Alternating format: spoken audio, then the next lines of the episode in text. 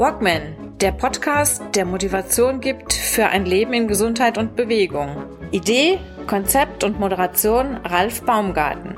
Der Journalist, Trainer und Coach nimmt euch mit auf die Reise runter von der Couch hinein in ein gesundheitsbewusstes Leben in Bewegung.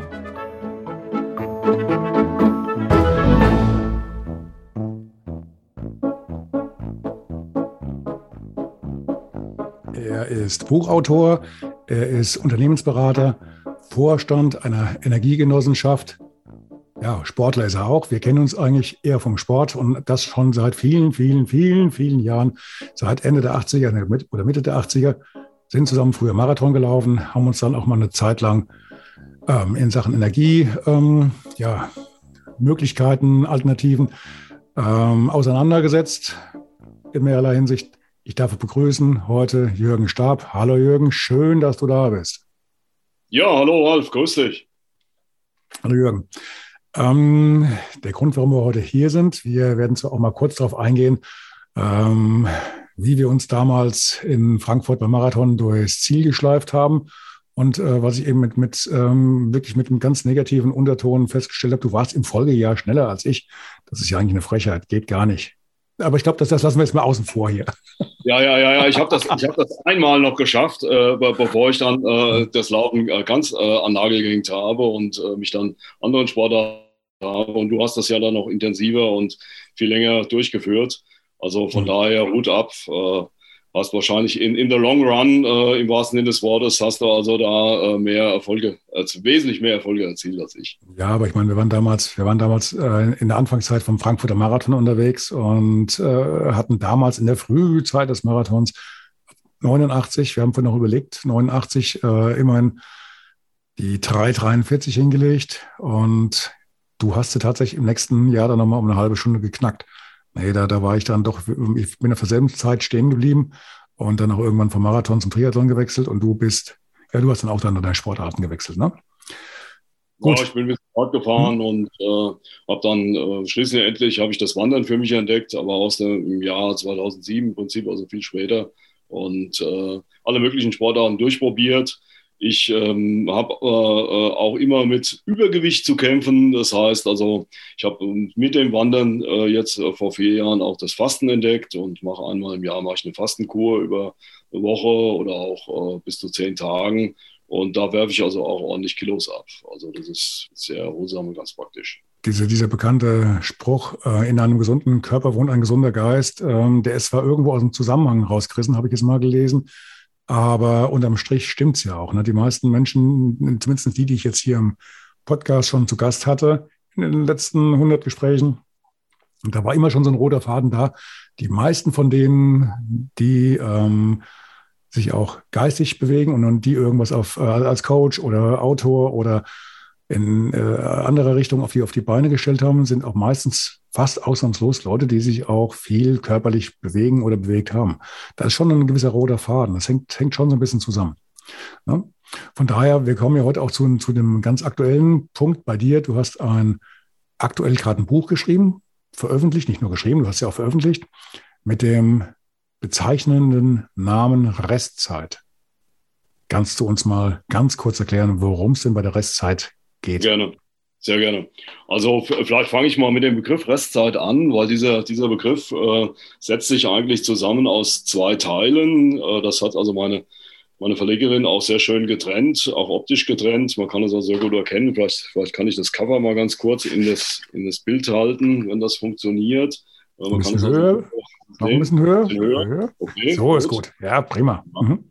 Also Restzeit ist im Grunde genommen ist ein äh, Begriff, der äh, einmal äh, aufzeigt, äh, dass wir ja eine vielleicht noch begrenzte Zeit haben auf dem Planeten ähm, und unter Umständen äh, diese Zeit für uns begrenzt ist.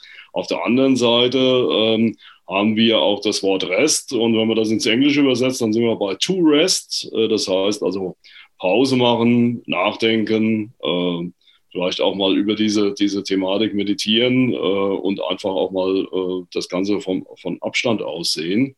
Und äh, der Titel ist ein bisschen provokant, das gebe ich zu. Äh, aber manchmal muss man auch ein bisschen überzeichnen, um auch eine Botschaft rüberzubringen. Das ist also jetzt äh, übrigens das Design stammt von meinem Sohn. Äh, der hat also da die, ja, die. Erde gezeichnet. Ähm, mhm. Das ist von ihm. Kannst, kannst, kannst du es nochmal hochhalten für diejenigen, die es äh, Kannst gerne nochmal hochhalten, genau. Mhm. Also er hat, okay. er hat die Erde designt. Natürlich wird eine Erde nicht zerbröckeln. Also da gehen wir mal davon aus. Äh, Im Grunde genommen wird die Erde äh, wir sind eigentlich, ja, mehr oder weniger sind wir ja Nutznießer äh, dessen, was die Erde hergibt. Und äh, die Erde würde sich, nehmen wir einfach mal an, der Mensch, die Menschheit schafft sich ab, ein, ein Tier, das auch die größte Biomasse auf die Erde bringt. Ich glaube, noch, noch vor den Ameisen. Ich glaube, die Ameisen waren lange Zeit vor uns. aber ich glaube, was die Biomasse angeht, sind die, haben die Menschen mittlerweile die Ameisen überholt. Ähm, und das wird natürlich nicht dazu führen, dass die Erde zusammenbricht, sondern die, die Erde wird sich erholen, würde sich erholen. Ähm, aber äh, wir wollen jetzt, äh, sagen wir mal, ja, da auch nochmal beim Thema bleiben. Ich habe also im Grunde genommen, habe ich äh, das Buch auf, äh, in drei Teile aufgeteilt. Ähm, der erste Teil ist äh, das System, so habe ich es mal genannt. Das sind äh, sechs verschiedene Kapitel, die sich zusammensetzen aus dem, was äh, im Grunde genommen eben der Mensch geschaffen hat auf der Erde. Also das ist, äh, das sind ja Finanzunternehmen, das sind das ist die, die Lebensmittel, die Pharmawirtschaft, äh, das ist die, das, die Energiefrage. Äh, es gibt ein Kapitel auch zum, zum Thema äh, Politik und, und Kapitalismus. Ähm, und das handle ich alles in diesem ersten Bereich ab. Äh, dann folgt der Teil 2, äh, das nenne ich, äh, diesen, diesen Teil nenne ich der Mensch. Ähm, ich nenne es, habe das auch so ein bisschen unterteilt, Mikrokosmos, Makrokosmos. Wir haben also im, im ersten Teil haben wir es mit, mit den Makrofaktoren zu tun. Im zweiten Teil kommen eben Eigenschaften des Menschen zur Sprache. Da habe ich mir welche rausgepickt. Äh, exemplarisch fangen wir bei der Religiosität an. Äh, das Kapitel 8 ist das äh, Gewaltkapitel. Dann geht es weiter mit äh, Kapitel 9, Dummheit, Kapitel 10, Angst, Schwäche, Kapitel 11, die Gier, Kapitel 12, die Krankheit, Kapitel 13, der Hass, 14, Lüge und 15, äh, das habe ich genannt, die fünf Störgefühle des Buddhismus. Äh, das hat ein bisschen damit zu tun, dass eben im äh, buddhistischen System eben diese fünf Störgefühle teilweise auch diese Eigenschaften, die ich vorher beschrieben habe, enthalten. Also das, das deckt sich so ein bisschen. Ja, und dann komme ich zum Teil 3. Äh, das ist im Grunde genommen so ein bisschen ein äh, Resümee aus den beiden ersten Teilen. Äh, versuche also da entsprechend die Folgen zu beschreiben. So nennt sich auch dieses, dieser Teil. Die Folgen fängt an bei Kapitel 16, philosophische Antworten.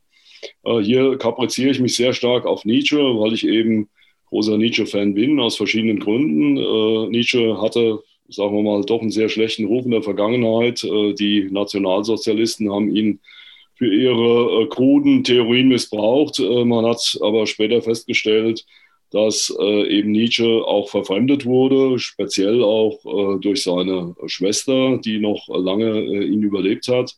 Die hat also ein, ein Buch selbst zusammengestellt aus verschiedenen Nietzsche-Äußerungen und Zitaten. Das ist das Buch Der Wille zur Macht. Und äh, sie war eine, eine ganz eifrige äh, ja, Nationalsozialistin und äh, das hat, also man musste, den Nietzsche muss man quasi wieder äh, zurückentwickeln zu dem, was er eigentlich sagen wollte. Er war ein Anti-Antisemit. Äh, Nietzsche war ein, ein Europäer par excellence. Er war ein, ein äh, Freund der Franzosen. Er hat sich auch nicht immer sehr positiv über Deutschland geäußert. Das heißt, der Mann war anders, als das vielleicht noch so die ältere Generation, Generation jetzt vor uns, äh, noch so auf dem Schirm hatte. Ähm, ja, gerne. Ähm, gerne. Du, hat, du, hast ja den Nietzsche in deinem Buch ja auch ähm, ausführlich erwähnt und vorgestellt. Du hast ja auch zwei Bücher, wenn ich jetzt richtig bin, ein bisschen hervorgehoben. Ich suche hier gerade mein, mein Manuskript, finde es aber nicht. Das war, was war das? Ecke Homo und was war es noch? Antichrist. Der Antichrist. Die beiden waren die das. Die beiden Bücher habe ich zitiert ähm, mhm. oder, oder halt auch hervorgehoben. Das sind Spätwerke von ihm. Ecke Homo wenn, ist das. Wenn das, wenn, Entschuldigung, wenn, wenn das auch Leseempfehlungen von dir ähm, für jemanden, der da vielleicht in die Thematik so ein bisschen einsteigen möchte, also um, um einfach diesen, diesen, diesen philosophischen Background vielleicht ein bisschen zu kriegen? Oder sagst du, ich, ja. äh, ich, ich führe es nur an und äh, bringt so die, die, die, ähm, die Bonmots, sag ich mal, und äh, ansonsten schwere Kost. Wer will, der kann, aber. Mhm. Also wer, sich für Nietzsche interessiert, äh, wer, wer, sich überhaupt für Philosophie interessiert, der sollte sich vielleicht ein, ein Buch kaufen, um sich einfach erstmal in das allgemeine Thema einzulesen. Ähm, und warum habe ich Nietzsche gewählt? Also im Grunde genommen ist es so, wir haben die alten äh, griechischen ähm, Meister, da, das ist Aristoteles, Platon, Sokrates, man kennt sie alle. Äh, dann haben wir eine lange Zeit, haben wir christlich geprägte äh, Philosophen. Und dann haben wir in der neueren Zeit, Nietzsche hat Schopenhauer äh, aufgesogen, kann man sagen. Also hat äh, äh, in, in, sehr kurzer Zeit, da hat er auch selbst äh, hat er dazu geschrieben, hat er Schopenhauer gelesen. Und ähm, Nietzsche ist ein, ein sehr, sagen wir mal, kurioser Philosoph. Der ist keiner konkreten Schule zuzuordnen. Nietzsche ist auch jemand, der sehr stark äh, künstlerisch geprägt war. Der hat Klavier gespielt, der hat kleine Kompositionen geschrieben, der hat Gedichte verfasst. Äh, also Nietzsche ist so, eine, so, so ein Allround-Talent gewesen und ähm, ich finde ihr halt äh, deswegen Nietzsche fantastisch, weil er äh, sich auf die alten Philosophen kapriziert hat und dann den Weg nach vorne, hat so gewisse seherische Qualitäten auch, den Weg nach vorne geebnet hat. Äh, und wenn man Nietzsche gelesen hat, oder wenn, Nietzsche ist sehr leicht zu lesen, muss man sagen, aber schwer verständlich. Also das ist äh, ein ganz äh, interessanter Zusammenhang. Man kann, Nietzsche kann man lesen wie geschnitten Brot, aber man, man weiß dann noch lange nicht, was er eigentlich gemeint hat. Ähm, und für, sagen wir mal, für Laien ist es vielleicht empfehlenswert, erstmal ein Übersichtsbuch zu lesen. Ähm, wenn man Nietzsche aber lesen möchte, dann empfiehlt sich Ecce Homo Mhm. Ecce Homo ist von Nietzsche selbst eine Art Autobiografie, die er geschrieben hat. Das ist sein letztes Buch, bevor er wahnsinnig wurde. Also er ist dann im Alter von 45 in Turin, hat er ein Pferd umarmt, das von äh, seinem, äh, ja, äh, wie sagt man, der, der, der Kutscher, ne? der Kutscher mhm. hat das Pferd geschlagen, der Nietzsche hat das Pferd umarmt und dann ist er quasi in, die, in den Wahnsinn abgedriftet. Äh, war, man vermutet, dass es mit einer nicht ausgehaltenen Syphilis zusammenhängt, die er, ähm, ja, die, das hat sich dann wohl da immer mehr, sagen wir mal, das hat dazu geführt, dass er als, ja, dann wahnsinnig geworden ist und äh, wurde dann noch elf Jahre lang gepflegt. Erst von seiner Mutter und dann später von seiner Schwester, die Frau Förster Nietzsche, die dann halt auch dafür gesorgt hat, er wurde zu so einem lebenden Denkmal. Er hat also im Obergeschoss gesessen, sie hat extra eine Villa gekauft und da durften also die Besucher durften dann mal Nietzsche ansehen, wenn er dann in seinem Sessel saß und äh, da irgendwie wilde Dinge von sich gegeben hat äh, und äh, auch schauerliche, sagen wir mal, Sprüche losgelassen hat. Äh, es gibt einen Freund von ihm, das ist der Burkhardt, ein Theologe, mit dem er sehr gut befreundet war. Und der hat also auch Zitate gebracht, was er da so von sich gegeben hat. Also teilweise lichte Momente, teilweise in den Wahnsinn abgedriftet. Also sehr geheimnisvoll. Nietzsche ist auch jemand, der, sagen wir mal, eine, eine gewisse, äh, einen gewissen Show-Effekt hat. Ähm, und ich habe mir einfach gedacht, den nimmst du dir vor, denn ich lese den seit vielen Jahren, habe also auch sämtliche Werke da irgendwie ins Regal gestellt, habe aber noch, also noch nicht alles gelesen. Ähm, Lange Rede, kurzer Sinn zu Nietzsche. Ähm, Ecke Homo lesen, dann weiß man, wie er zu seinen Werken steht. Äh, warum ich so gute Bücher schreibe, ist zum Beispiel ein äh, Kapitel, äh, ist ein bisschen befremdlich. Warum ein, ein Mensch sich so sehr lobt, muss man dazu sagen. Der hat Zeit seines Lebens, hat er bis auf die letzten Lebensjahre hin, hat er kaum Bücher verkauft. Äh, er hat Holz bestellt, wenn er seine kleine, äh, sein kleines Zimmerchen in Sils Maria in der Schweiz beheizen lassen wollte musste also seine Mutter ihm äh, quasi per äh, Eisenbahn Holz liefern. Also ein armer Mensch, ein armer Philosoph, aber äh, geistig absolut brillant und äh, er war auch sehr viel wandertechnisch unterwegs, ist also, äh, ihm, das hat ihm sehr gut getan wohl auch. Äh, er hatte auch verschiedene Zipperlein, Krankheiten und hat dafür gesorgt, dass er zumindest immer in der frischen Luft unterwegs war und ja, also bevor ich jetzt ganz abdrifte. Ich, ich wollte wollt gerade sagen, du hast mir gesagt, bevor wir zu weit in, ins Detail gehen bei irgendeinem Thema. Ich wieder zurück, Ralf. Ich hole dich jetzt zurück. Also vom alten ja. Nietzsche zum, zum neuen Nietzsche, vom, vom Bücherverkaufen damals zum Bücherverkaufen heute. Du lebst ja auch nicht von deinen Büchern. Du hast, das haben wir ganz vergessen. Nein. Du hast ja, Nein. ist ja nicht ein erstes Buch, das du geschrieben hast. Das waren ja schon ein paar davor. Zwei davor? Ich habe, also die Diplomarbeit lassen wir mal weg, obwohl die mir eigentlich sehr viel Spaß gemacht hat, habe ich vorher noch zwei Bücher geschrieben. Äh, die aber in mhm. verschiedenen Auflagen dann auch auf, neu aufgelegt worden sind. Äh, das war also ein Buch über äh, Energiegenossenschaften, die einzige Monographie im deutschsprachigen Raum, die dazu existiert. Und dann habe ich ein BWL-Buch geschrieben über die sieben häufigsten Insolvenzursachen erkennen und vermeiden. Mhm. Da, da harre ich der zweiten Auflage, die liegt also liegt hier da und äh, ich äh, muss da noch ein bisschen feilen und dann kommt auch demnächst dann auch ein Update raus. Ich wollte gerade sagen, das müsste auch gerade in der Zeit müsste das doch ein Renner werden, oder? Insolvenzen vermeiden. Tatsächlich ist es so, der Verlag ist auf mich zugegangen, das ist der Springer Gabler Verlag und er hat also mhm. darum gebeten, äh, dass äh, da ein Update geschrieben wird. Ich habe nicht gewusst, äh, dass dieses Buch elektronisch weit über 100.000 Mal runtergeladen wurde. Äh, leider habe ich da nichts davon. Äh, vielleicht muss ich da mal einen Anwalt fragen, aber das ist jetzt äh, so ein Randthema sein. ähm, ich habe also gedruckte Entschuldigung, Entschuldigung 100.000 ist, ja schon mal, ist ja schon mal eine Aussage. Das ist ja mehr als. Ja, äh, ja das hat, das hat mir die 200 Auflage. Ja, ja, das hat, Mann, oh Mann, das hatte mir zurückgemeldet. Ähm, das wurde elektronisch runtergeladen. Das sind wahrscheinlich solche sogenannte Globalverträge gewesen von Universitäten okay. und die Studenten haben das dann immer wieder runtergeladen. Also äh, mhm. von daher relativiert sich das wieder. Und ich, wie gesagt, ich habe Pekunier, habe ich ja auch nichts davon. Also, also was, was aber seltsam ist, Entschuldigung, weil, weil die Rechte müssten ja eigentlich schon bei dir liegen. Oder ähm, da ist damals mal irgendwas unterschrieben worden, dass du die automatisch abtrittst. Aber Entschuldigung, kann ich mir auch nicht vorstellen. Und 100.000 Auflage, ich meine, wer kriegt denn für ein, für ein Sachbuch 100.000 Auflage hin? Das ist ja, sorry, das wusste ich jetzt nicht, das ist ja brutal. Ja. Das, ist, äh, das ist, äh, ist halt so gelaufen, dass das, wie gesagt, äh, in, an die Universitäten weitergegeben worden ist. Und dann mhm. haben eben Studenten haben das dann eben runtergeladen. Äh, vielleicht haben die das auch mehrfach runtergeladen. Ich war selbst überrascht. Man hat, die Lektorin hat mir das mitgeteilt und äh, ich habe mich dann auch nicht mehr gewundert, dass eben zwei Lektorinnen auch äh, dann dieses ganze Werk von mir nochmal auseinandergenommen haben und neu zusammengesetzt haben. Und ich muss jetzt eben noch ein, ein paar Kleinigkeiten noch ergänzen. Und dann sollte das eigentlich auch äh, in den nächsten Monaten dann erscheinen, weil es ist mir auch ein Anliegen, es ist mir wichtig, weil im Grunde genommen eben viele kleine Unternehmen, es geht mir hier um die kleinen Unternehmen, um die KMUs, wie man die auch so mhm. bezeichnet, kleine mittelständische Unternehmen, die halt wirklich gelitten haben unter der Corona-Krise. Äh, und ähm, es gibt ein paar Stellschrauben, da kommen wir jetzt aber dann in die BWL rein.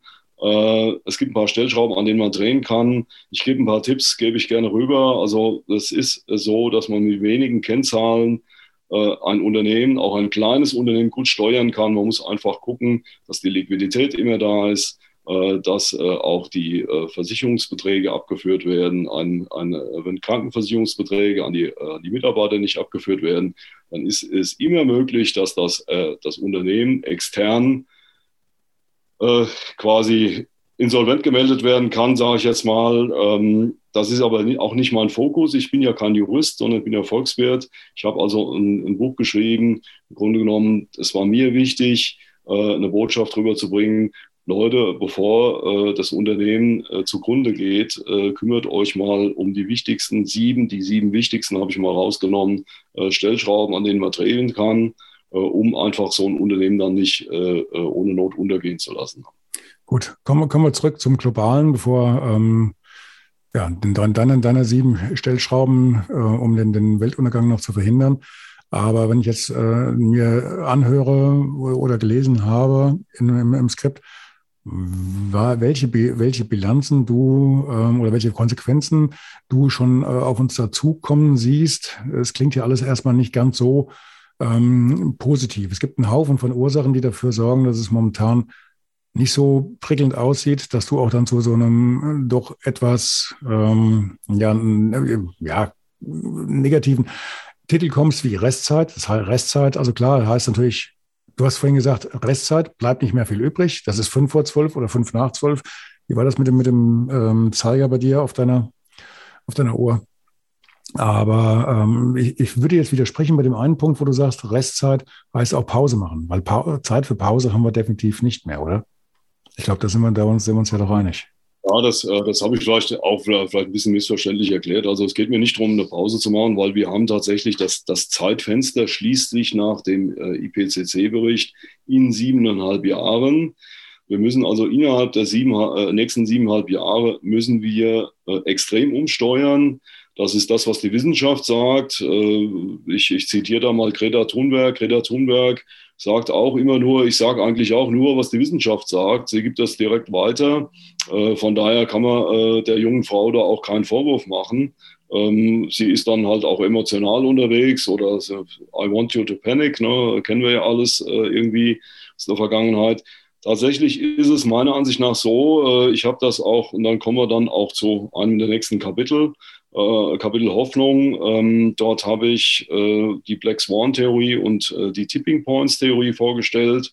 Äh, und für mich ist beispielsweise ein Black Swan, vielleicht müssen wir da kurz erklären, was ist überhaupt ein Black Swan? Das ist ein schwarzer Schwan. Mhm. Mhm. Also der schwarze Schwan ist im Grunde genommen ein ganz, ganz seltenes Tier. Man kennt eigentlich nur die weißen Schwäne. Und wenn ein schwarzer Schwan vorbeikommt, äh, dann ist ein sehr, dann ist das ein sehr seltenes Ereignis. Das heißt, ähm, Black Swan könnte zum Beispiel sein, ein vermutlich ein stattfindender Atomkrieg, der eskaliert, was wir alle nicht wollen und was wir alle nicht, das möchte ich auch nicht zu Ende denken, das habe ich auch in meinem Buch überhaupt nicht zu Ende gedacht. Das wäre ein Black Swan, weil dann, dann wäre quasi, also es wäre ein so extrem seltenes Ereignis, was halt auch, sagen wir mal, zu relativ hohen Schäden und äh, ja, vielleicht sogar zur Abschaffung unserer Spezies führen könnte. Äh, andererseits gibt es aber diese siebeneinhalb Jahre, und für mich sind diese siebeneinhalb Jahre, die wir äh, noch Zeit haben, umzusteuern, das ist für mich eher ein Black Swan, wo ich mir sage, es ist eigentlich unwahrscheinlich, dass wir es noch hinkriegen. Es bleibt uns noch eine Restchance. Schellenhuber spricht davon, von einer 20% Chance, dass die Menschheit äh, irgendwie äh, überleben wird. Und ich sage mir, wenn wir eine 20-prozentige Chance haben, wie auch immer, oder vielleicht auch eine höhere Chance, äh, dann sollten wir diese Chance einfach ergreifen und nutzen. Äh, wir können nicht den Kopf in den Sand stecken. Äh, deswegen auch ein, Kapitel Generationenvertrag, das ist das Kapitel 17, das kommt nach dem Nietzsche-Kapitel. Ähm, ich bin ganz fest davon überzeugt, dass wir, ich bin jetzt 55, dass wir ähm, das, was wir angestellt haben, Barack Obama kann man da bald zitieren, wir sind die letzte Generation, die das eigentlich auch auslöffeln kann was wir da selbst äh, eingebrockt haben. Und äh, da muss man eben an vielen Stellschrauben drehen. Ich schlage da auch verschiedene äh, Maßnahmen vor. Ähm, die sind alle im Buch zu finden. Das ist auch alles bekannt. Ich bin auch der Meinung, technisch ist alles gelöst, sind alle Fragen gelöst. Der Mensch, also der Teil 2, den ich beschreibe, wo ich, wo ich den Mensch mit seinen Eigenschaften beschreibe, ich glaube, der Mensch steht sich selbst im Wege. Das ist unser Problem dass äh, der Mensch nicht in der Lage ist, auch diesen, wir mal, Generationenvertrag zu schließen äh, und auch in irgendeiner Form äh, auch mal den Rückwärtsgang einzulegen. Wir kennen nur Wachstum, das heißt äh, Systeme, die wachsen, äh, aber keine Systeme, die auch mal schrumpfen können. Mhm. Ähm, da würde ich auch ganz gerne noch ein bisschen näher drauf eingehen. Wir beide haben uns ja zum Thema Energiewissenschaft oder Wirtschaft ja schon ein paar Mal auseinandergesetzt. Ähm, du auf der einen Seite pro, pro Windkraft, ich habe ähm, auf der anderen Seite gestanden. Aber ich war eigentlich Zeit meines Lebens immer dabei, mich für Umweltorganisationen einzusetzen und hatte schon direkt nach dem Kauf meines, meines Hauses hier zum Beispiel Überlegungen ähm, ja, und unternommen angestrengt, wie kriege ich das Haus mittelfristig autark. Das sollte jetzt passieren oder spätestens abgeschlossen sein zu meinem 60. Geburtstag. Das hat nicht so ganz hingehauen. Ich bin weiter davon entfernt denn je. Aber das liegt ja auch so ein bisschen daran, dass es einem in unserer Gesellschaft nicht gerade sehr leicht gemacht wird. Zu der Zeit, als wir so unsere Diskussionen hatten, war es ja noch so, du wirst das besser wissen als ich, dass damals ja noch Reste ähm, im Gesetz verankert waren, die noch vom Adolf Hitler waren. Die Reichsenergiegesetze, die hatten ja ihre Auswirkungen immer noch bis in unsere Zeit. Sprich, große Anlagen gehen vor kleine Anlagen. Kleine Anlagen wurden ja also Wasserkraftwerke und äh, alles, was irgendwie Strom oder Energie produzieren konnte, wurde ja unter Hitler ähm, systematisch verboten.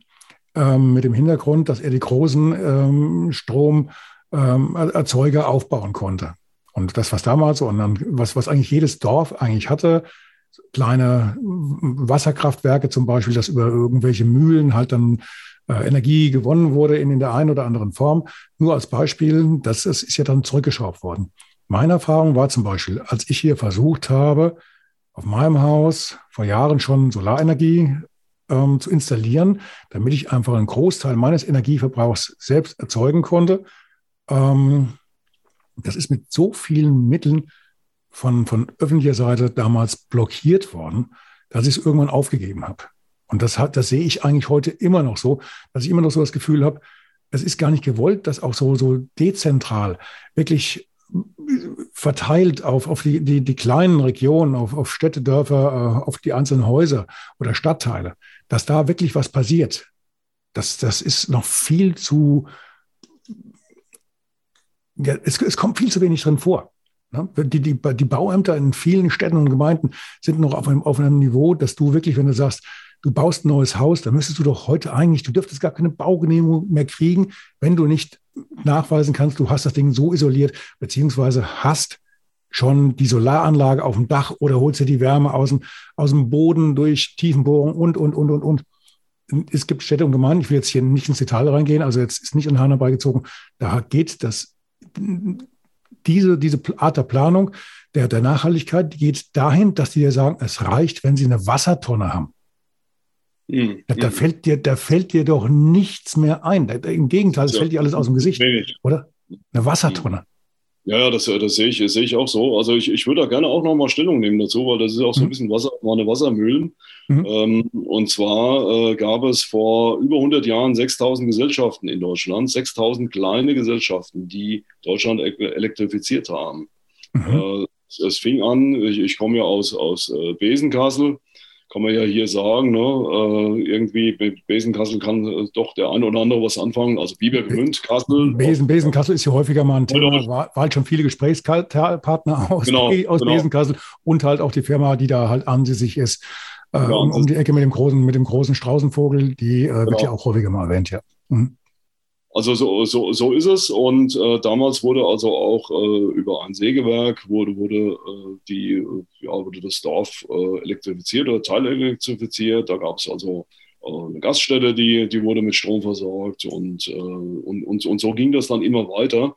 Das ist ja auch mein Reden. Also ich sage mal, wir müssen die Energiewende dezentral denken. Sie wird auch schon dezentral durchgeführt. Also wenn man sich anschaut, Erneuerbare Energien sind installiert von Privatleuten, von Bauern, von Landwirten, von, äh, von Kleingewerbetreibenden, von äh, die großen Versorger. Ich nenne sie jetzt mal beim Namen RWE, E.ON, äh, Vattenfall und NBW. Vattenfall muss man eine Klammer drum machen, weil Vattenfall ist kein deutsches Unternehmen. Die großen Versorger haben äh, zur Energiewende so gut wie nichts beigetragen. Also RWE finanziert gerne auch mal einen Offshore-Windpark in England oder jetzt in Dänemark, habe ich gehört. Ähm, und wir müssen meiner Ansicht nach dezentral denken. Äh, Adolf Hitler hat mit der Zentralität angefangen. Man hat in den 60er, 70er Jahren sehr stark auf Atomkraft und sehr stark auf Zentralismus gesetzt. Das heißt, da, da, daraus sind diese Unternehmen dann auch richtig groß geworden, aus dieser Entwicklung heraus. Und ähm, wir haben ja jetzt ein Prosumer-Modell. Ne? Also wir haben eine Kombination aus Konsumern und äh, Produzenten. Man nennt sie Prosumer. Das heißt, äh, auf einmal äh, kommen viele kleine äh, kommen äh, dazu, die das Netz in das Netz einspeisen, aber auch vom Netz beziehen. Und früher war es so, du hast also eine Kiste in die Mitte hingestellt und hast dann verteilt über hunderte von Kilometern, hast du dann den Strom geliefert. Das Stromthema ist aber auch nur ein Thema und zwar kilowattmäßig macht der Strom nur die Hälfte von dem aus, was die Wärme ausmacht. Jetzt kommen wir zu den Wärmepumpen. Äh, ich habe das mal durchgerechnet für mich. Ähm, eine Wärmepumpe müsste, da gibt es Zuschüsse für eine Wärmepumpe. Äh, die Zuschüsse müssten dreimal so hoch sein. Äh, wenn die Zuschüsse dreimal so hoch wären, dann wäre es für den, der eine Wärmepumpe anschafft, äh, rechnerisch egal, ob er eine Wärmepumpe oder eine, eine äh, herkömmliche Heizung einbaut. Und das muss attraktiver gemacht werden. Da muss man richtig Geld in die Hand nehmen. Meiner Ansicht nach muss über Zuschüsse, über Fördermöglichkeiten, die auch administrativ einfach gehalten sind, sodass das vielleicht auch der der Wärmepumpen-Einbauer, äh, Stiebel Eltron oder wie sie alle heißen, wollen ja keine Schleichwerbung machen, äh, dass der im Grunde genommen ein Formular ausfüllt Und äh, dass man dann eben wie beim Autohaus auch, wenn man ein Elektroauto kauft, mein Vater fährt eins, ähm, dann kriegt man, glaube ich, auch die Zuschüsse irgendwie übers Autohaus dann auch äh, mitgeliefert und die werden dann schon vom Kaufpreis abgezogen. Ähm, so viel dazu. Ich möchte da einen kleinen Schlenker machen. Wir hatten vor zwei, zwei Schlenker. Der eine Punkt ist 100 Milliarden Euro. In den letzten Wochen wurden hier 100 Milliarden Euro groß äh, angekündigt, die ähm, in, äh, in, Rüstung gesteckt werden sollen, schlagartig. Ähm, wo die auf einmal herkommen, frage ich mich die, die, die, die Fortsetzung des Gedankens ist einfach, was würde denn mit 100 Milliarden Euro passieren, wenn wir die in unsere Energiewirtschaft oder ins Abdichten, in ähm, Energiegewinnung, alternative Energien und so weiter stecken würden? Wie würde in Deutschland da heute dastehen? Nur als, als Gedankenspiel. 100 Milliarden Euro, das ist ja eine Summe, da, ich glaube, da wären viele Probleme im Schnelldurchgang gelöst. Ähm, das, das zweite Thema, was mir aufgefallen ist, ist gar nicht so lange her. Da habe ich hier versucht, zum Beispiel in meinem Haus die Energiekosten radikal runterzufahren. Bin wirklich durchs ganze Haus gelaufen. Also das ist jetzt Privathaus, äh, Mietwohnung, ähm, mein Geschäft, meine Redaktion. Dann haben wir hinten noch eine, eine Praxis drin.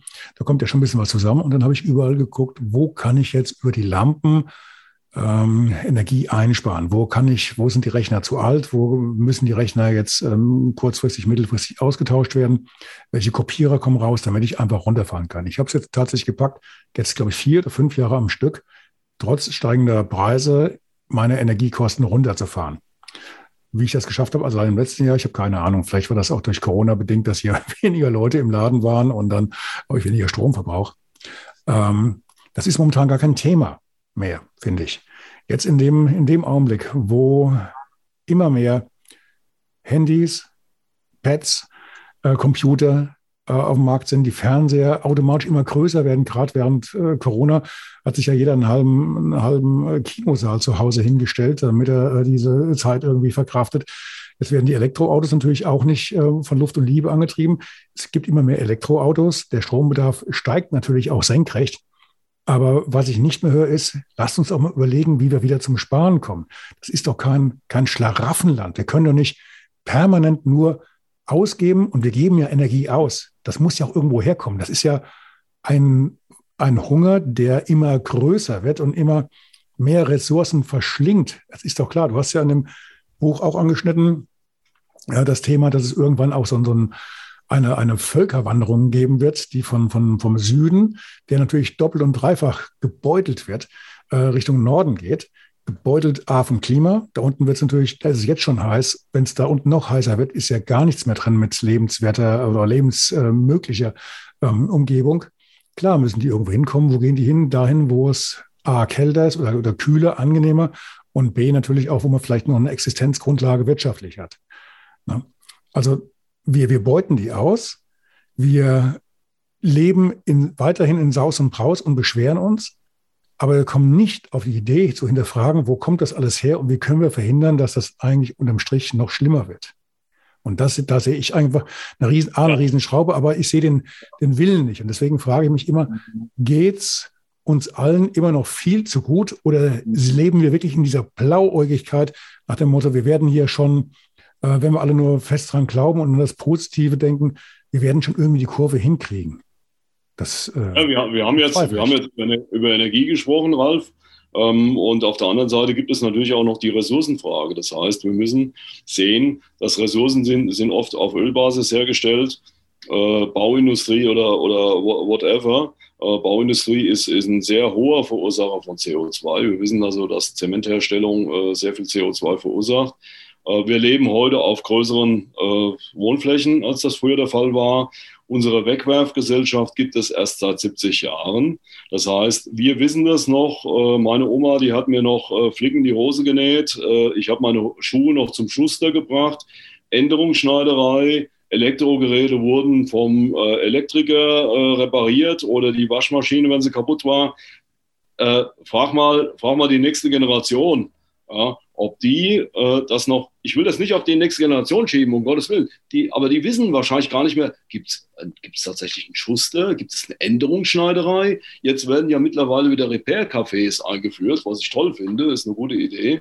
Ganz kurz, äh, ich, ich, hatte vor zwei oder drei Jahren noch mal in meiner Zeitung das Thema angeschnitten ähm, und habe Interessenten, Mitstreiter gesucht, die ein Repair-Café hier bei uns vor Ort aufbauen würden und die mitmachen würden. Der, das Echo hat mich umgehauen. Null. Null. Ich habe ja. wirklich gedacht, da kommen zumindest auch ein paar, paar, paar Rentner zusammen, die vielleicht sagen, okay, mhm. ich kann das und das und das und ich würde mich mhm. da gerne mit einbringen, aber nichts, null, nada. Ging komplett ins Leere. Die, die Sachen, äh, Ralf, die Sachen werden von Amazon, ich, äh, jetzt habe ich wieder eine Firma genannt, aber Amazon schickt die, die äh, Artikel raus und die werden, wenn, wenn die ausgepackt wurden und zurückgeschickt werden, dann werden neue Artikel geschreddert, wissen wir ja alle, wie, wie, wie das teilweise dort funktioniert. Das heißt, das ist alles irgendwie noch zu billig, noch die Ressourcen sind zu, zu günstig, die Energie ist zu günstig. Äh, wir, wir verschwenden, äh, wo wir nur können. Äh, der, äh, es gibt äh, Übersichten, die sagen, 2050 gibt es mehr ähm, Plastikpartikel im Meer als Fische. Äh, das ist bekannt. Äh, wir haben die Mikroplastikpartikel. Wir essen jede Woche eine Kreditkarte. Jeder mhm. Mensch mhm. auf der Welt isst eine Kreditkarte pro Woche. Das muss man sich auf der Zunge zergehen lassen, im wahrsten Sinne des Wortes. Mhm. Äh, das, das kann ja im Grunde, man weiß ja nicht genau, ob das vielleicht auch mal in das Gehirn diffundieren kann, ob die Blut-Hirn-Schranke überwunden wird und ob wir äh, ja, keine Ahnung, da kommen wir dann vom Hölzchen aufs Stöckchen. Ne? Ja, aber, aber gerade, gerade vor zwei, drei Tagen kam, kam die Meldung raus, dass sie jetzt also auch Mikroplastik gefunden haben in den hintersten, kleinsten Verästelungen der Lunge. Also wenn es da hinkommt, ist es auch im mhm. Blut und auch da, ich meine, das Hirn, es ist sowas von, von, von stark und permanent äh, durchblutet. Äh, klar, logisch. Du hast, du hast, du hast, du hast auch so einen schönen, ähm, hast auch so ein schönes Zitat gehabt mit dem, wie war das, der, der, der Kombination Mensch-Roboter und im Endeffekt, wenn es so weitergeht. Roboter. Der Mensch der, ist ein feuchter Roboter. Also ein feuchter Roboter, ja, akkurat. Man den genau. Mensch als, als feuchten Roboter bezeichnet. Mhm. Äh, das ist, ja, im Grunde genommen, viele sagen ja, naja, die Biotechnologie, das wird sich alles weiterentwickeln. Wir werden, äh, irgendwann werden wir halt Körperteile ersetzen können durch Technik. Ähm, ich glaube einfach, äh, dass das tatsächlich, es ist ja möglich und man, man schafft es ja auch in Ansätzen eben Körperteile auch zu ersetzen oder auch ja, Organe zu transplantieren. Nur äh, wir haben einfach keine Zeit mehr.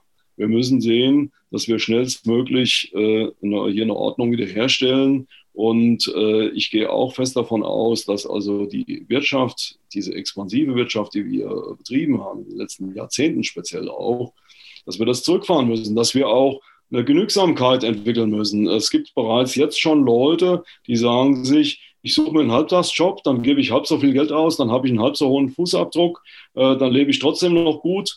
Ähm, Im Grunde genommen ist es ja auch nicht erforderlich und das, da gibt es Statistiken, dass die reich, das reichste Prozent der Weltbevölkerung 50 Prozent des CO2-Ausstoßes verballert. Und wir gehören hier in Europa, äh, wenn es uns nicht ganz schlecht geht, gehören wir auch eigentlich zu den Reichen. Äh, wenn man das jetzt weltweit irgendwie globalisiert sieht, ist es einfach so. Ja, und äh, da ist eine Subsistenz gefordert, da ist einfach gefordert, dass man auch mal vielleicht einen Gang zurückschaltet, dass man vielleicht äh, irgendwie auch Dinge repariert oder sich äh, bestimmte Dinge halt auch nicht unbedingt gönnt. Vielleicht auch den Fleischkonsum ein bisschen einschränkt. Äh, ich versuche es auch immer wieder. Ähm, Fleisch ist, da ist sehr viel Wasser, sehr viel Energie durchgelaufen, sehr viel Getreide. Äh, so ein Stück Fleisch hat äh, eben auch eine Geschichte, die, es mitbringt, wo man es in die Pfanne wirft. Und äh, ist auch nicht unbedingt sehr gesund. Äh, der Sonntagsbraten hieß ja früher Sonntagsbraten, weil er nur einmal sonntags auf den Tisch kam. Ganz so. genau, das war, das war der springende Punkt. Früher war das, also in, in, meiner Kindheit war das noch so gut. Es gab vielleicht mal, freitags gab es vielleicht dann auch mal ähm, Fisch mit zum Abendessen und am Sonntag mhm. gab es den Braten. Das war so. Da war es mhm. nicht normal, dass du bei jeder Gelegenheit äh, Schnitzel hier, Schnitzel dort und immer ähm, mhm. Aufschnitt und, und, und. Es war, ist ja mittlerweile permanent bei den meisten Fleisch mhm. auf dem Tisch. Das war ja früher nicht so. Es war ja auch entsprechend auch eine Preisfrage. Jetzt ist es ja durch die Supermärkte und äh, Billigangebote eigentlich ja permanent für jeden äh, erschwinglich. Und in dem Augenblick, in dem das alles abgepackt in den Plastik eingeschweißt, auf, äh, auf, auf dem Tresen liegt oder möglichst noch ein Bild drauf ist von einem lachenden Schwein. Die meisten registrieren das ja gar nicht. Aber es stimmt. Also es gibt ja auch Untersuchungen, die sagen, nur, also gut, ich bin fast vegan, ähm, aus, aus vielen, vielen, vielen Gründen. Aber es gibt ja Untersuchungen, die sagen, der Umstieg von Fleischkonsum auf vegan würde per sofort die Energieprobleme der Welt lösen und die Hungerprobleme. aber wenn ich mir jetzt angucke, wie die Statistiken aussehen, dann geht es zwar in Deutschland leicht zurück, aber weltweit geht es senkrecht hoch. Mhm. Also ja, wir haben in Deutschland, glaube ich, 7% äh, Vegetarier. Die Veganer, Veganeranteil oder 10 mittlerweile, mhm. Veganeranteil ist entsprechend niedriger oder wesentlich niedriger noch. Wahnsinn. 1 Prozent. Äh, das ist alles ausbaufähig, äh, gebe ich zu. Ähm, es ist so, dass wir halt wirklich überlegen müssen, ich habe das in meinem Buch auch so ein bisschen beschrieben, dass man eben wirklich da einen Gang zurückschaltet und dass man eben äh, ja, sich überlegt, ob man, ähm, ich habe im Jahr 1995 habe ich mal ein Examen gemacht, dann äh, hat, hat mich ein Unternehmen eingestellt und dann ist man wegen zwei Tagen Seminar ist man in die USA geflogen. Solche mhm. Sachen haben wir damals mhm. gemacht. Das war mhm. einfach irre. Das ist, äh, heute geht das Gott sei Dank alles per Zoom. Jetzt, jetzt, äh, wir, wir könnten jetzt quasi, ich, ich hätte auch zu dir fahren können, das wären 70 Kilometer gewesen, äh, kein Problem. Äh, aber heute und durch auch durch Corona-bedingte Maßnahmen äh, hat sich das so ein bisschen etabliert, hätte man schon längst einführen können. Ne? Also spart eine ganze Menge Energie. Ja gut, ich hätte also viel mehr Aufwand jetzt, wenn wir jetzt, wenn du jetzt hierher gekommen wärst, hätte ich noch eine Kamera extra anschließen müssen und und und. Und so machen wir den ganzen Kram ganz bequem über Zoom hat auch einen kleinen Vorteil. Man fühlt sich immer so ein bisschen in der, der sicheren Zone, wenn man zu Hause im, im, Wohnzimmer oder im Arbeitszimmer sitzt und von dort aus dann das Gespräch führt. ist immer einfacher als dann in einer fremden Umgebung. Also von daher hat alles, alles auch seine Vorteile. Ähm, ganz, ganz kurze Einblendung. Als damals die Geschichte war mit den, mit den äh, Türmen in Amerika, als damals die Flieger da reingezischt sind, ne? 9-11, da hatte ähm, ich sage jetzt mal eine gute Bekannte von mir, hatte damals noch Termine drüben in den Towern und zwar genau fünf Tage oder sechs Tage später. Und ein Teil ihrer Kollegen war bereits zu diesem Zeitpunkt im Tower drin und die kamen nicht mehr raus. Und trotzdem wollte diese Firma daran festhalten, das Meeting trotz 9-11 in der Folgewoche an einem anderen Ort natürlich, aber er ebenfalls auch in den Staaten stattfinden zu lassen. Bis die dann auf die Idee kam, dass man das wirklich auch dann umsetzen kann mit ähm, Online-Meetings und äh, Konferenzen, ohne dass du in den Flieger steigen musst. Das hat eine mhm. Weile gedauert. Das ist heute, heute noch bei vielen, trotz Corona und trotz ähm, allen Entwicklungen, die wir jetzt in den letzten zwei Jahren hatten, äh, für viele immer noch ein Problem. Immer noch. Ja, es ist also unglaublich. Man muss sich in die Augen gucken können, aber das geht auch äh, über Video und äh, das, das muss also nicht auch immer im, im Real Life so, so sein. Äh, mhm. Und ich glaube, äh, dass man da also an vielen Stellschrauben gleichzeitig, also wir müssen, wir müssen Dinge tun und andere Dinge nicht lassen. Das ist wichtig. Das ist, glaube ich, viele verstehen das nicht dass wir, wir müssen äh, die, die, das Stromthema äh, umbauen. Wir haben aber beim Wärmethema haben wir noch viel mehr Baustellen, weil Wärme macht in Kilowattstunden, wie gesagt, nochmal doppelt so viel aus wie Strom. Beim, beim Strom sind wir bereits bei 50 Prozent roundabout Integration. Äh, bei der Wärme sind wir noch ganz am Anfang. Ich kenne jetzt die, den genauen Prozentsatz nicht, aber ähm, es werden ja auch nicht nur neue Häuser gebaut, sondern es muss der Bestand muss ja auch umgebaut und, und verändert werden. Äh, da, dann haben wir die Ressourcenfrage. Das ist äh, das die dritte Frage, die sich stellt. Wir müssen die äh, ölbasierten Kunststoffe müssen wir ähm, biobasiert herstellen.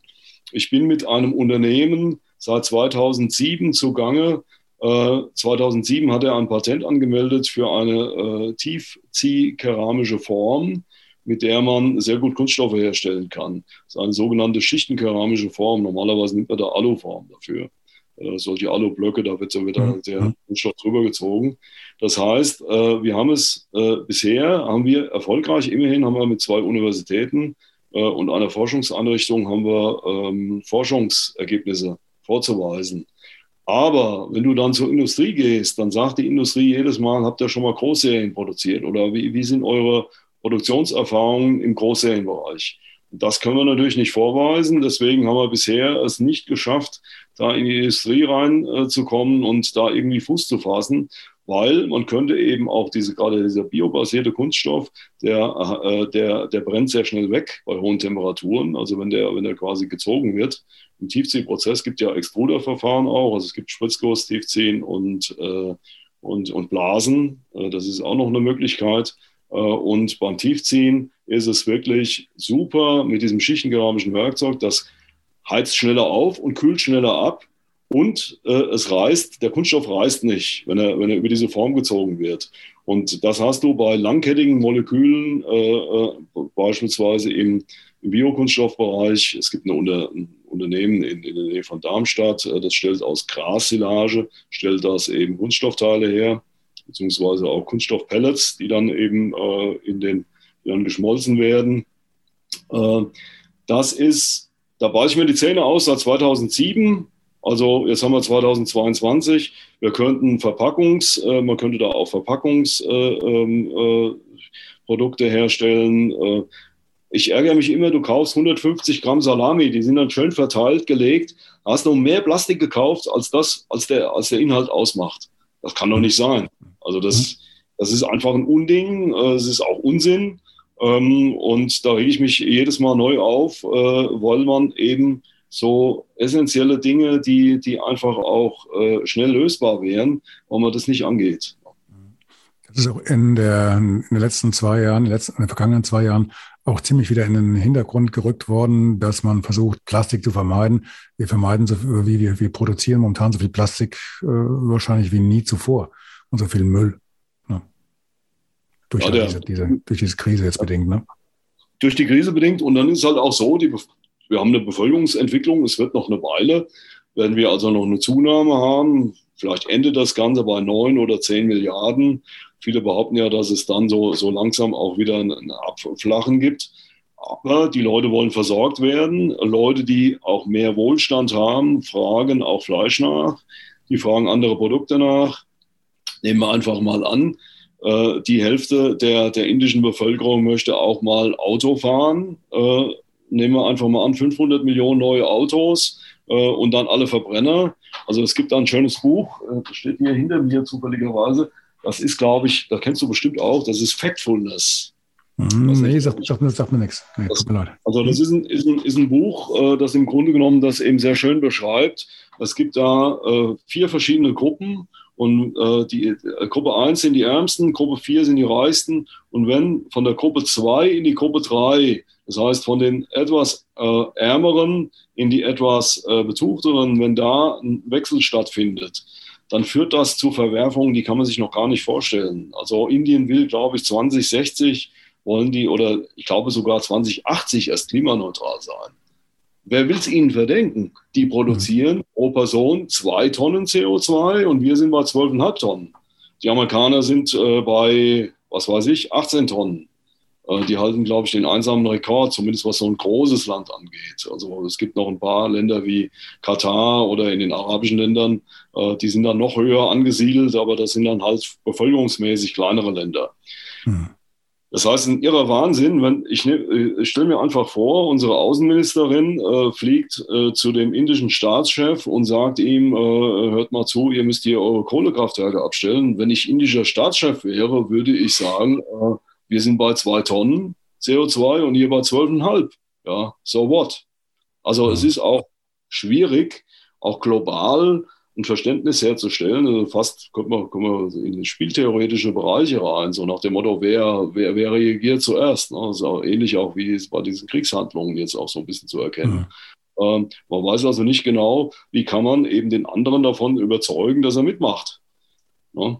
das ist schwierig. Äh, da, da, sehe ich also fast unauflösliche Probleme noch auf uns zukommen, aber die Hoffnung stirbt zuletzt, wie man so schön sagt. Und wir wollen ja hier nicht nur äh, Angst und Schrecken verbreiten, sondern wollen auch so ein bisschen Hoffnung machen, gerade auch im Hinblick auf die nächste Generation. Mein Sohn ist 20, äh, der möchte natürlich auch äh, ein, ein, vernünftiges Leben führen. Mhm. Ja. Mhm. Ja, meine, meine, kind, meine Kinder sind 17 und 23. Und ja. äh, ich denke, die haben auch noch ein paar Jahre mehr vor sich, als äh, das bei mir der Fall ist. Und klar, logisch. Mhm. An wem liegt es denn jetzt? Wer, wer hat denn jetzt die, äh, die, die Hände am Hebel? Sind das ähm, wir in, in unserer Generation, dass wir noch die entscheidenden Dinge ankurbeln müssen? Oder muss die Generation, die es letztendlich ausbaden muss, nicht äh, viel stärker, viel häufiger den Schnabel aufmachen und sagen, es geht hier um unser Leben, unsere Zukunft und unseren Planeten. Ihr habt es dann hinter euch. Also ich würde, würde fast sagen, äh, anlässlich der, der Brisanz der Probleme und auch der Größenordnung, äh, ist äh, meiner Ansicht nach die äh, äh Phase äh, einzuführen oder einzufügen, dass wir, ähm, wie ich vorhin schon sagte, vieles tun und vieles auch nicht lassen. Also im Grunde genommen parallel an mehreren Schrauben ziehen oder drehen. Äh, das muss die junge Generation, äh, muss es lernen, äh, wie, wie, wie sie vielleicht auch einfacher leben kann. Das, das müssen wir lernen. Das, man muss auch vielleicht überlegen, muss ich mir ein Auto kaufen, das wie ein Panzer aussieht und auch, und auch so viel schluckt? Oder reicht es aus, wenn ich mir irgendwie einen Kleinwagen kaufe? Oder wenn ich überhaupt zu Fuß gehe, ist vielleicht sowieso viel gesünder. Kleine Anekdote. Professor Lesch ist mal in einer Fernsehsendung bei der Frau, Frau Will war, glaube ich, ist er mal gefragt worden, was sollen wir tun? Also ähnliche Frage, die du jetzt auch mir gestellt hast. Da sagte der Herr Lesch, einfach mal im Wohnzimmer sitzen. Und das hat die Frau Will nicht verstanden. Sie sagte, was, Herr Lesch? Was sollen wir machen? Da sagte er, im Wohnzimmer sitzen. Ja, äh, du, du, du weißt, was da damit gemeint ist. Also mhm. einfach mal eben nichts verbrauchen, nichts konsumieren, vielleicht einfach nur mal äh, entspannen, relaxen, äh, abschalten, in den Wald gehen, Waldbaden machen, äh, ein Buch lesen, äh, whatever. Ja, es wird uns allen ja ganz gut tun. Es wird uns gut tun, aber ich glaube, die, die Menschen sind auch schon, oder die, unsere, unsere Gesellschaft, nicht die Menschen allgemein, unsere Gesellschaft, äh, Gesellschaft ist in vielen Punkten schon so, ähm, ich will jetzt nicht sagen verwöhnt oder nicht abgestumpft, aber sie sind schon so darauf ähm, getrillt, der Fernseher muss laufen. Ich habe ein Recht auf zweimal Mallorca im Jahr.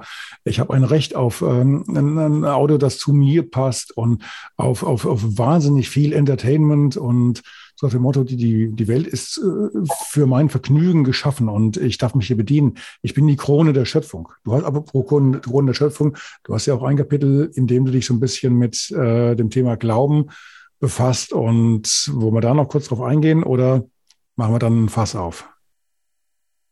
Ja, ich, ich, ich, ich frage es frag andersrum. Ist denn ja. der Mensch in deinen Augen äh, die Krönung der Schöpfung? Äh, äh, ja, also meine, meine persönliche Meinung ist äh, ganz klar nein.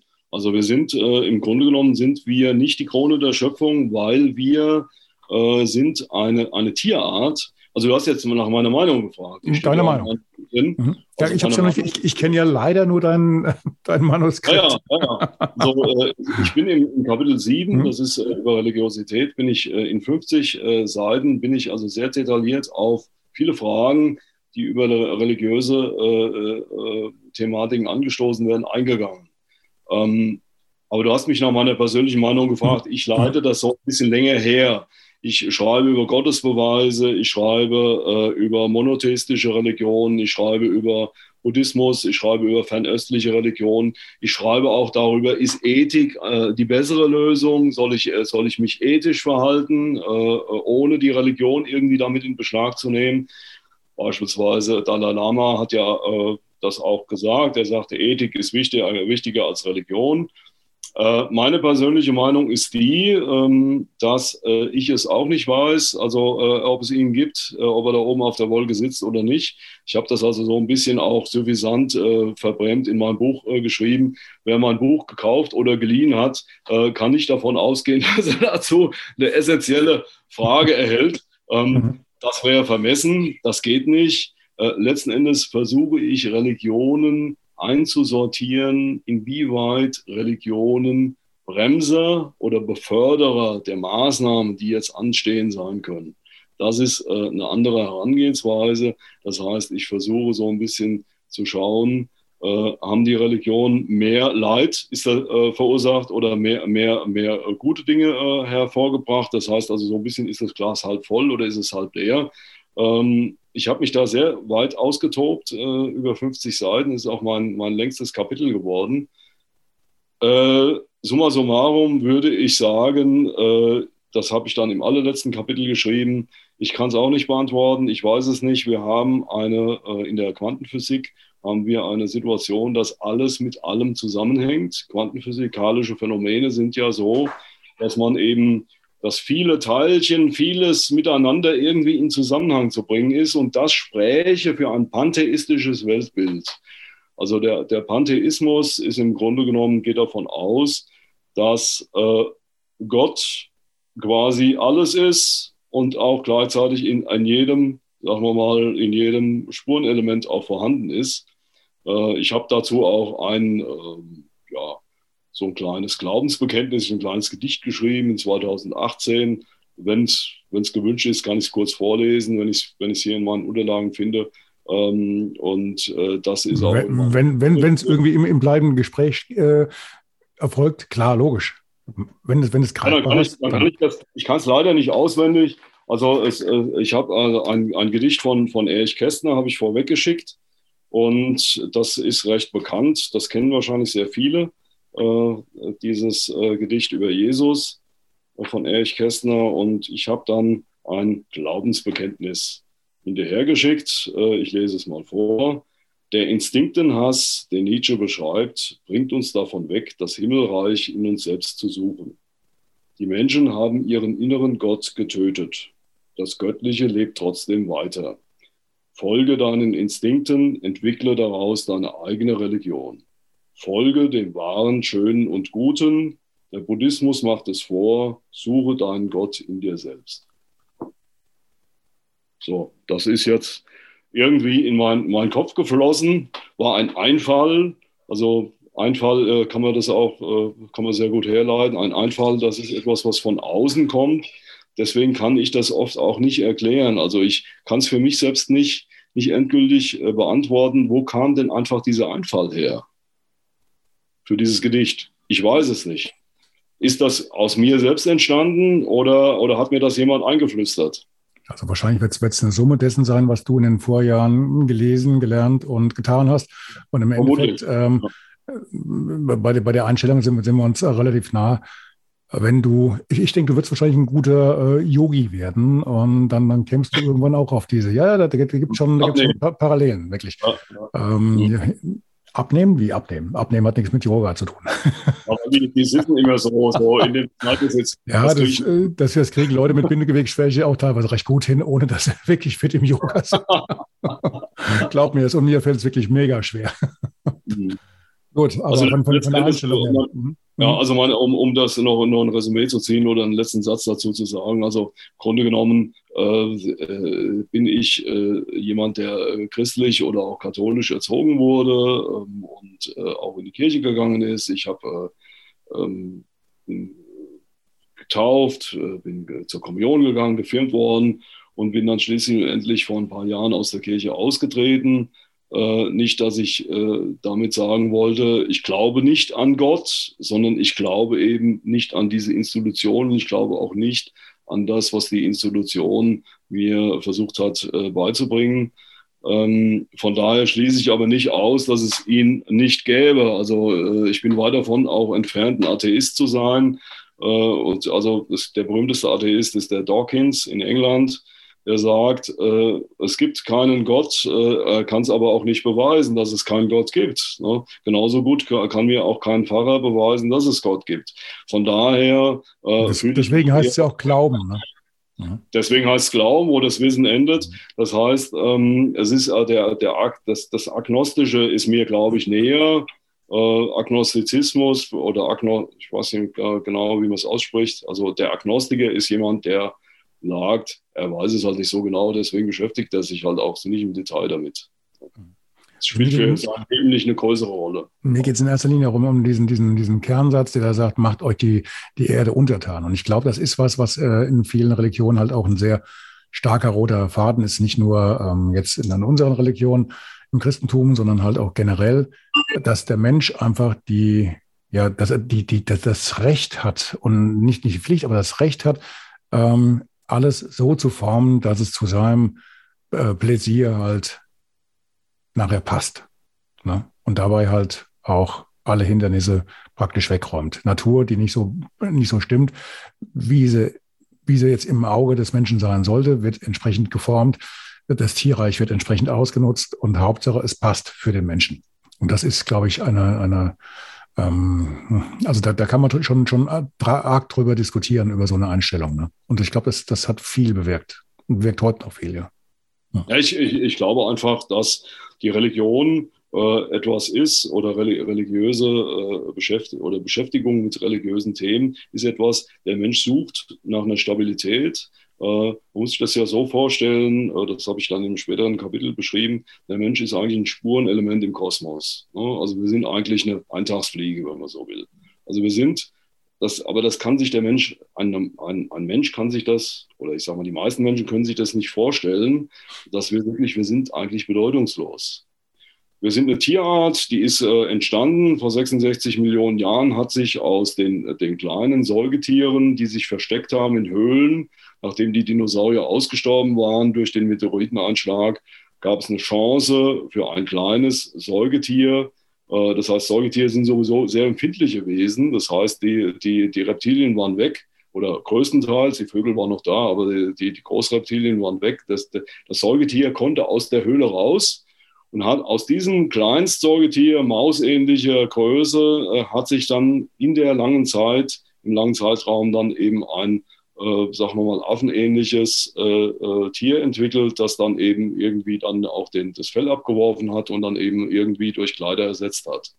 So, jetzt ist es halt die Frage, es gibt das sechste Massenaussterben, das war das fünfte Massenaussterben. Ich habe mal provokant in Facebook geschrieben, was kommt nach dem sechsten Massenaussterben? Äh, gibt es, was gibt es da wieder? Äh, entsteht dann wieder was Neues? Ähm, ist jetzt ein bisschen sehr weit in die Zukunft äh, geäugt. Aber äh, letzten Endes ähm, wird man sich halt mit solchen Themen, wird sich der der, der Normalverbraucher wird sich damit vielleicht nicht befassen wollen, weil er einfach, weil das, er verliert sich in diesen Fragen und er sucht nach Stabilität. Die Stabilität bietet die Religion, der Verein, äh, der, die menschliche äh, Gemeinschaft, äh, auch Partnerschaften, ähnliches. Der Mensch will sich einordnen, einsortieren. Äh, der braucht das. Und wenn du ihm die Religion wegnimmst, äh, dann sucht er sich halt was anderes. Und äh, nicht jeder ist in der Lage, auch aus sich heraus eine Ethik zu entwickeln, ähm, die äh, ausreicht, eben ohne Religion klarzukommen. Nehmen wir einfach mal Dänemark und Tschechien, sind relativ säkuläre Staaten, die haben wenig religiöse. Äh, dann haben wir den Iran und Afghanistan. So, jetzt müssten wir ja eigentlich davon ausgehen, Iran, Afghanistan sehr religiös, äh, Dänemark, Tschechien wenig religiös. Äh, sind die einen brutaler oder, oder äh, äh, gewalttätiger als die anderen? Ich glaube, es gibt keinen Unterschied.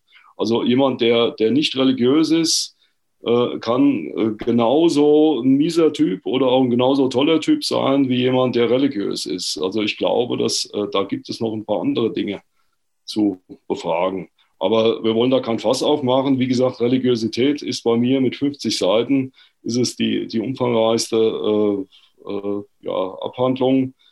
Ich gebe zu, da habe ich mich sehr weit auch ausgetobt, äh, weil ich auch glaube, dass eben diese alten Muster, die wir oft im Kopf haben, äh, wir brauchen neue äh, Lösungen. Es gibt einen Spruch von Albert Einstein, der sagte, man kann die Probleme, wie sie entstanden, mit der Denke, die sie, wie sie entstanden sind, nicht mit der gleichen Denke lösen, sondern man braucht eine neue Denke eine neue Herangehensweise. Und ich glaube, wir sind jetzt an einem Zeitpunkt angelangt, wo man tatsächlich eine Umkehrung der Werte braucht, Umwertung aller Werte, das beschreibt Nietzsche auch äh, in, in seinen Büchern. Wir brauchen vielleicht auch einen neuen Menschen, nicht im Sinne der, der, der Nazis, in der kruden Theorie, die sagt, was weiß ich, wir, wir züchten einen neuen Menschen.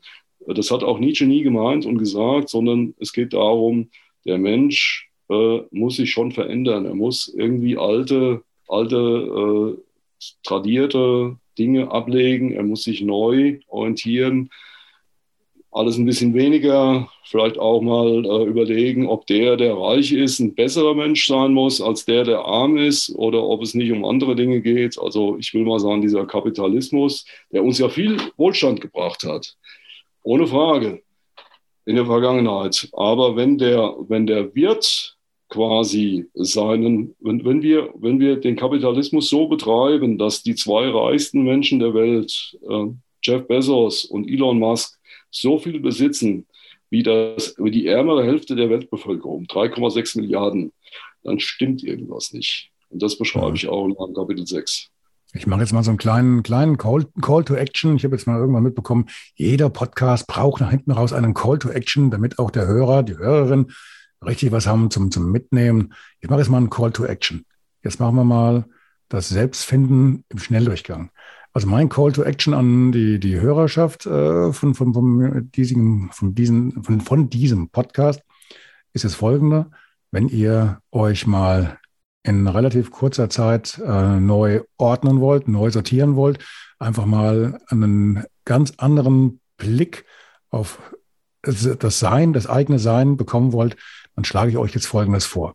Du und ich, ähm, Jürgen, wir haben jetzt einen Vorteil. Wir kommen aus einer vergleichsweise ländlichen Gegend. Wenn wir also im Sommer draußen liegen, ähm, keine Ahnung, auf, auf, auf der, der, der, der Liege oder im Klappstuhl oder was weiß ich was, es ist warm genug und wir können uns das, äh, wir haben die Zeit und gucken nach oben in den Nachthimmel. Also im Gegensatz zum Städter sehen wir noch Nachthimmel. Beim, äh, beim Städter ist es ja durch die Lichtverschmutzung, ist es ja so, dass du keine, keine Sterne mehr siehst oder nur ganz, ganz wenig oder halt sehr, sehr spät, querstrich früh. Ähm, wir sehen die Sterne ja schon relativ häufig, sobald halt nicht entsprechende Wolken davor sind. Wenn du jetzt dir die Zeit nimmst und bleibst einfach da mal liegen, machst alles rings um dich aus, blendest dich aus und guckst einfach mal nur nach oben und siehst dann diese Masse von kleinen Sternen. Und dann, wenn du dann nicht irgendwann auf den Gedanken kommst, mal zu hinterfragen, bin ich wirklich so wichtig, wie ich mich eigentlich lange Zeit immer gesehen habe oder noch sehe? Mhm. Und wenn du diese Frage immer noch mit Ja beantwortest, ähm, ich glaube, dann hast du, dann hast du eine ganz ordentliche Hausaufgabe, weil der Blick nach oben und das jeden Tag reicht eigentlich schon, dass du dich ganz, ganz schnell ganz neu einsortieren kannst. Und das, das, das tut mal richtig gut. Bei mir war es auch ein, es gab so einen, so einen Klickeffekt bei so einer Challenge, die ich mal gemacht habe, für mich ähm, 100 Tage mal in meiner Gartenhütte zu übernachten bis in den Winter rein. Und ähm, da hatte ich mal irgendwann diese Situation, dass ich durch diese Lamellen von, von der ähm, Jalousie nach oben geguckt habe und habe dann gesehen, wie die Sterne dann ziehen. Und es war einfach nur, es war ruhig, es war angenehm. Ich gucke nach oben und sehe dann, ja gut, die ziehen jetzt ja nicht, ähm, wer da jetzt was dreht. Ähm, alles klar, das wissen wir ja. Aber in diesem Augenblick kriegst du halt dann wirklich im Holzhammer ähm, Tempo kriegst du halt das reingebläut. Nimm dich nicht so wichtig, bleib bescheiden und Schuster bleibt bei deinen Leisten. Ne? Die Welt dreht sich nicht um dich. Du darfst daran teilhaben, ne? was schon ein großes Glück ist und ein Riesengeschenk. Punkt. Schönes Schlusswort, Ralf. Da, da, möchte ich dem auch nicht viel hinzufügen. Äh, wenn man wandernd ein paar Tage unterwegs ist, dann stellt man immer wieder fest, es passt alles, alles passt in so einen Rucksack und nicht mal das brauchst du nicht mal. Akkurat. Akkurat, genau. Das ist alles. Das ist mhm. alles. Ja. Gut, Jürgen. Mhm. Gut. Ja. Wir, haben ja, wir haben jetzt, glaube ich, noch einige Themen, die wir eigentlich noch ansprechen könnten. Aber ähm, vielleicht können wir ja mal warten, wie sich das jetzt bei dir entwickelt, wie so das Echo ist. Dein Buch ist jetzt seit ein paar Tagen auf dem Markt. Ich denke, da wirst du auch mit Sicherheit ein ordentliches Echo drauf kriegen, ähm, weil es ja schon einige wirklich äh, heftige Themen anspricht. Und du sprichst ja auch Klartext und sagst, wenn nicht eine radikale Wende kommt und sich nicht jeder daran beteiligt und mitmacht und seinen Beitrag leistet, und zwar einen großen Beitrag, nicht nur einen klitzekleinen, dann wird das nichts mehr dann ist die Restzeit verschenkt. Vielleicht können wir ja mal abwarten, bis das erste Echo von deinem Buch draußen ist, vielleicht nach einem halben Jahr oder nach einem Jahr. Dann wirst du ja mit Sicherheit eine ganze Menge zu erzählen haben und dann vielleicht kann ich dich ja überreden zu einem Fortsetzungsgespräch. Ja, sehr gerne, sehr gerne. Also äh, ich bin selbst gespannt und ich habe keine Ahnung, wie sich das entwickeln wird, weil das ist auch mein erstes populärwissenschaftliches Buch, das ich geschrieben habe weil vorher das waren Fachbücher, die haben also keine hohe Auflage gehabt. Wie gesagt, elektronisch wurde es oft runtergeladen, aber da habe ich scheinbar nichts davon. Muss ich mal im Vertrag nochmal gucken. Also ich habe keinen Euro überwiesen bekommen, äh, aber äh, ich, ähm, äh, es, hängt, es hängt mir auch nicht daran. Also ich komme über die Runden und äh, alles ist gut. Ja. Und nur, nur ganz kurz, wundert mich trotzdem so ein bisschen. Also ich muss zum Beispiel hier permanent dafür, dass ich hier in meinem Laden auch nur einen Kopierer rumstehen habe, ob mit Kundenverkehr, ohne Kundenverkehr, zahle ich im Jahr trotzdem mehrere hundert Euro an die VG Wort zum Beispiel, die für die Autoren die, zuständig ist. Von denen profitiere ich, ja genau. Da, da, da habe ich mal, da habe ich mal 1800 Euro erhalten. Ähm, mhm. vor zwei, drei Jahren. Ja. Mhm. Bei der VG Wort habe ich mich auch angemeldet, ja. Mhm. mhm. Genau. Genau, und deswegen würde es mich auch wundern, wenn, wenn äh, zwar das eine dann, dann zählt, aber das Elektronische im Endeffekt, ähm, also da, da, da wäre ich, die kassieren ja auch zum Beispiel ihre Gebühren bei den, bei den Unis. Also von daher, da würde ich an deiner Stelle wirklich mal nachfragen, weil bei der Auflage und das alles für lau, weil du so ein guter Mensch bist, mit dem Geld, selbst wenn es, wenn es anlegen würdest in Umweltschutz, in irgendwelche Projekte, äh, wäre wahrscheinlich einiges von erledigt. Gut, anderes ja, Thema und.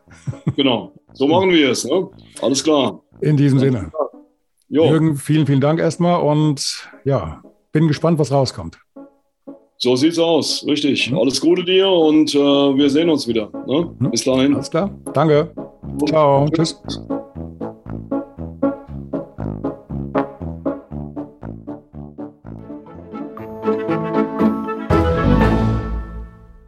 Eine kurze Bitte zum Schluss. Hat dir diese Folge gefallen? Dann abonniere bitte meinen Podcast bei Apple, Spotify oder dem Anbieter deiner Wahl und hinterlasse mir nach Möglichkeit gerne eine 5-Sterne-Bewertung. Du möchtest mir einen Kommentar geben oder mich direkt kontaktieren? Dann tu dies über Facebook Messenger oder per E-Mail. Die Adressen findest du in den Show Notes. Ich danke dir fürs Zuhören. Bleib wach, gesund und aufmerksam. Bis zum nächsten Mal. Dein Ralf.